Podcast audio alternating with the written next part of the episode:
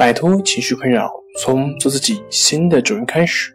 大家好，欢迎来到重塑心灵，我是主播心理咨询师杨辉。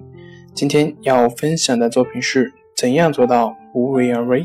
想要了解我们更多更丰富的作品，可以关注我们的微信公众账号“重塑心灵心理康复中心”。在等待痊愈的同时。你应该让自己有事可做，这一点很重要。不过，我也要警告你，不要为了追求忘我的状态而拼命的去找事情做，这是在逃避。但恐惧并不会被你甩得很远。我希望你面对自己的症状，接受它的恢复过程中不时复发的可能，并且在这样的前提下保持有事可做的状态。这和逃避。截然不同，好比你是停止了疯狂的忙碌，放松下来，并且开始平静的做事。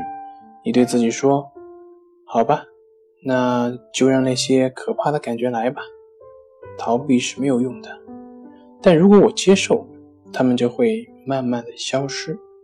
与此同时，我还要让我的脑子里装满工作，这样他就不会再有那些无谓的担心了。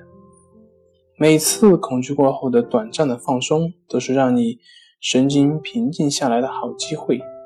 坚持下去，敏感的神经和剧烈的反应就渐渐得以平息，直到你成为你的一种回忆。好了，今天就跟大家分享到这里。这里是我们的重塑心灵。如果你有什么情绪方面的困扰，都可以在微信平台添加幺三六九三零幺七七五零。幺三六九三零幺七七五零即可与专业咨询师对话，您的情绪我来解决。那我们下期节目再见。